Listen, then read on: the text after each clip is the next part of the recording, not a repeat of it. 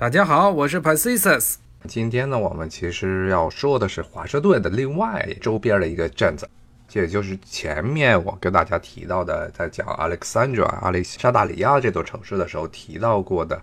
当时是有两个城镇、两个港口被华盛顿纳进来它的行政管理区，一个是亚历山大里亚南边的亚历山大里亚，一个是北边的 Georgetown 乔治敦。这两个城市呢，都是先于华盛顿而建成的。那么这个乔治烫呢，它建成的时间呢，稍微比这个 Alexandria 早那么一点点，早那么十几年、二十年，也是在十八世纪中叶的时候。搞起来的这么一个城市啊，这个城市呢，它和这个亚历山大里亚不同的一点呢是，亚历山大里亚 Alexandria 是位于波多马克河的南岸，然后这个亚历山大里亚呢和华盛顿呢都是位于波多马克河的北岸。当时在没有华盛顿之前，都属于这马里兰这个州的地盘儿嗯，所以后来呢，乔治敦这个城市呢，其实发展呀要比这个亚历山大里亚好一点。为什么？就是因为它跟华盛顿是连在一起的，所以后来华盛顿。这个城市呢，一直把乔治敦呢当做自己的主要的贸易港口，这也造成了后来亚历山大里亚呢非常不满，他们的居民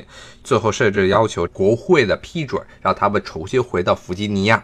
那么乔治敦这个城市呢，它的建成的原因呢，有点类似于亚历山大里亚，也是这个属于河港，但它跟亚历山大里亚有一点不同的一点呢，就是它这个位置呢，可能比亚历山大里亚呢要更加微妙一些。啊，亚历山大里亚这个河呢，它是属于这个波多马克河已经很宽的地方，特别宽。其实波多马克河的中下游的它这个河面是非常广阔的，甚至呢比我们知道的这个美国最长的河流密西西比河的下游还要宽啊。啊它实际上它非常宽的一条河，甚至它这个亚历山大里亚这个港口是可以走海运的船的，就海船可以逆流而上，一直到亚历山大里亚都没问题，一直到亚历山大以北都没问题。到什么地方就有问题了，那就是。乔治敦这个地方，Georgetown 这个地方再往北走，河道就变窄了。变窄之后，甚至还有瀑布和急流，所以走河的船还勉强能够过，但是走这个海运的船就不行了。所以当时他们马里兰州他们这边的想法呢，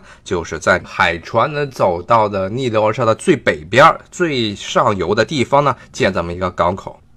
这个港口的目的就很明显了，就是为了啊，能够把他们这些马里兰的特产呢。不需要经过陆路或者经过这河里的船，直接用海船呢就运往外边去。那么马里兰主要的农作物呢，其实跟弗吉尼亚也很像，就是烟草。当时烟草是最重要的。美国这大西洋中部地区，什么弗吉尼亚呀、马里兰呀，包括什么北卡呀、什么宾夕法尼亚这一带出口的经济作物啊，主要是卖到欧洲，甚至卖到中国去。所以呢，当时马里兰，当时还是殖民政府时代的马里兰，他们就把当地的这片地给收购了。收购之后呢，建成了一个镇子，当时还不称之为城市，就是叫一个 Georgetown 这么一个镇子。至于为什么叫 Georgetown 呢？这个乔治敦的原因呢，现在其实众说纷纭。一个说法呢，是因为当时呃英国的国王，当时当政的英国国王呢，他其实是乔治二世。这个十八世纪的时候，英国有一大堆一大堆叫乔治的国王，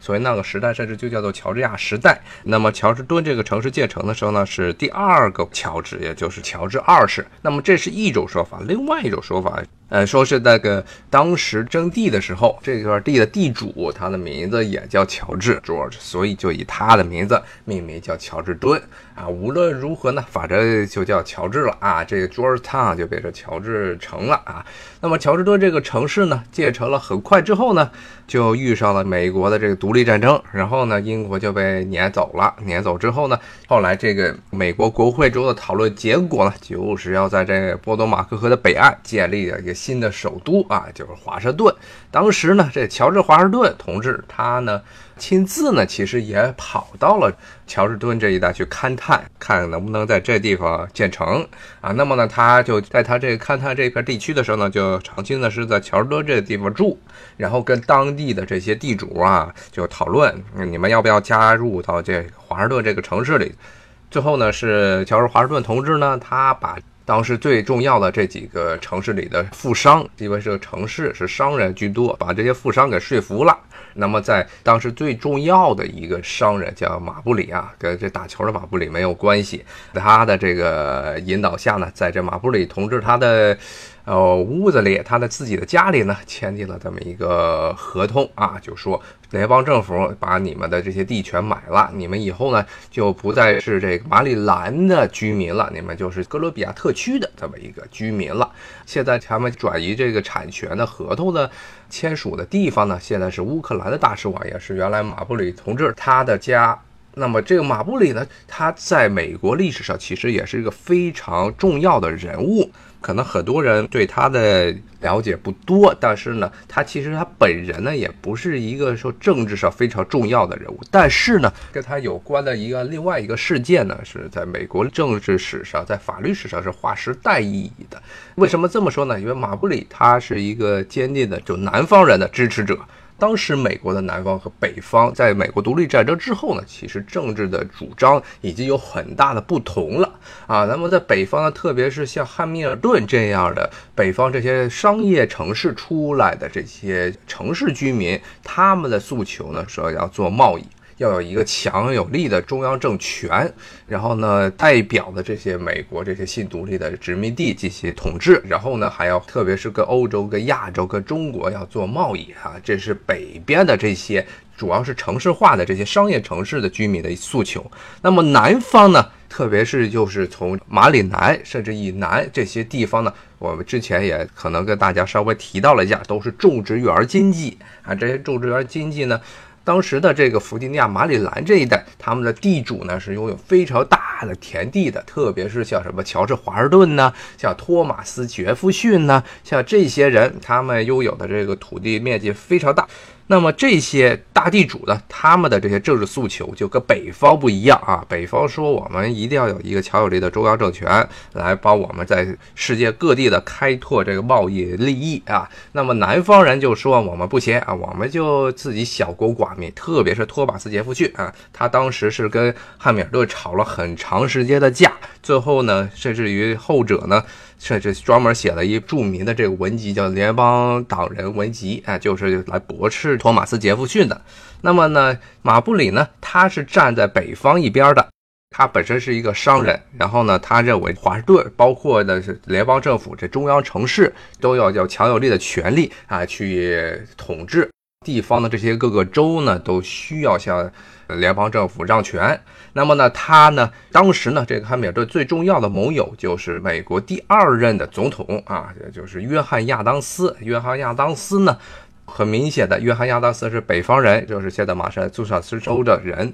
然后呢，他的主要的政治对手就是托马斯杰弗逊，是弗吉尼亚人。这两个人啊，从这个费城一直吵架，吵到了这个华盛顿。华盛顿建成的时候，华盛顿同志已经不是他们的总统了，是约翰亚当斯。约翰亚当斯和托马斯继续吵。后来呢，是由于这约翰亚当斯他很愚蠢的呢。把美国呢绑在了拿破仑的这艘战舰上啊！美国和这法国在这拿破仑战争的时候呢，是作为一个准盟友的形式是存在。最后呢，甚至呢向英国开战，结果英国人一怒之下就一把火把华盛顿城市给烧了。后来约翰亚当斯呢，也是因为这个原因呢，还有包括英国对美国的沿岸的这些禁运，当时英国对美国的沿岸的海禁封锁呢，都已经到了这波多马克河里头来了。英国的这个军舰就在波多。托马克河这里边晃来晃去，不允许这美国的这些货物出来，所以包括像乔治烫这样的城市都受到了严重的打击。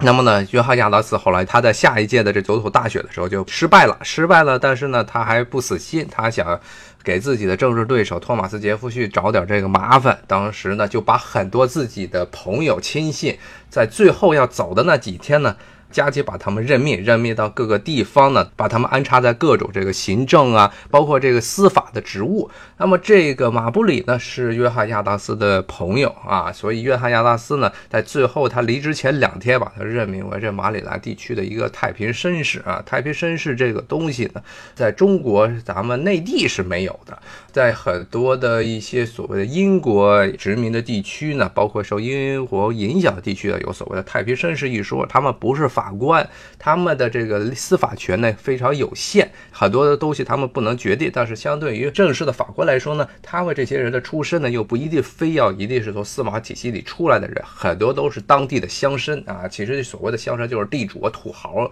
这样有钱人。那么当时呢，有钱人为了能够给自己在社会为啥，包括在政府中捞到权力，经常喜欢去当这个所谓的太平绅士啊。那么这个马布里呢，他是。乔治敦地区最有钱的地主啊，也是最有钱的商人，所以呢，这个约翰亚当斯就给插了一杠，说在我离职前要滚蛋前两天，我把你任命为这太平绅士啊。太平绅士之后呢，就过了两天，啪叽，这个约翰亚当斯下台了。下台之后呢，上来的是托马斯杰弗逊。当时他托马斯杰弗逊上来的时候呢，其实有很多的这些约翰亚当斯最后一刻任命的人已经这个得到了职务，但是呢，这个马布里同志他没有得到职务，他当。当时这个联邦政府的工作效率非常的缓慢，他没有得到职务。然后等到托马斯杰夫逊上来之后，第一件事情就是命令自己的国务卿詹姆斯麦迪逊，也是后来也担任过美国总统的詹姆斯麦迪逊啊，让他呢不准把约翰亚当斯之前打算授予的那些太平绅士的头衔给发出去。那么马布里啊，他就几次的向这个詹姆斯麦迪逊申请，说我必须要这头衔啊，说之前美国政府已经许诺了他啊，但你为什么不给呀？但是詹姆斯麦迪逊他就死活就不给，最后马布里就怒了，他就告到最高大法院去，要求最高大法院强迫詹姆斯麦迪逊授予他啊，授予马布里这个头衔。后来呢，这个就造成了非常复杂的政治局面。我们知道，现在老说这美国是所谓的三权分立，但是其实呢，在美国最早的时候，尤其是刚建国的时候，这种三权分立的说法呢，其实是一个非常模糊的说法。特别是所谓的这个三权中的第三级，也就是这个司法权，它的独立性，还有它的所谓的要求呢，其实是非常模糊的。为什么这么说模糊呢？就是它没有明确的规定最高大法院它的全职是在什么地方啊？那么这样的话呢，它怎么样能够这个约束，呃，美国的白宫，包括美国的这个立法机构和美国的行政机构应该怎么样去这个约束他们，一直都没有一个明确的规定。但就是因为马布里把这事情告到了最高大法院，最后最高大法院呢就有办法，他就用这个案子来做一个引子。那么这个马布里呢，当时是告的是麦迪逊，当时结果后来呢，最高大法院就以这个为借口来判了一个著名的案例，那就是马布里诉麦迪逊案。当时的得到的一个结论呢，就是说呢，这个马布里他的要求没有得到最高大法院的支持，为什么呢？是因为当时是约翰亚当斯他根据的这个法律，国会的这法律，也就是所谓的司法法，他认为这个法律本身呢是具有针对联邦政府他的这官。官员的执行力的这个法律，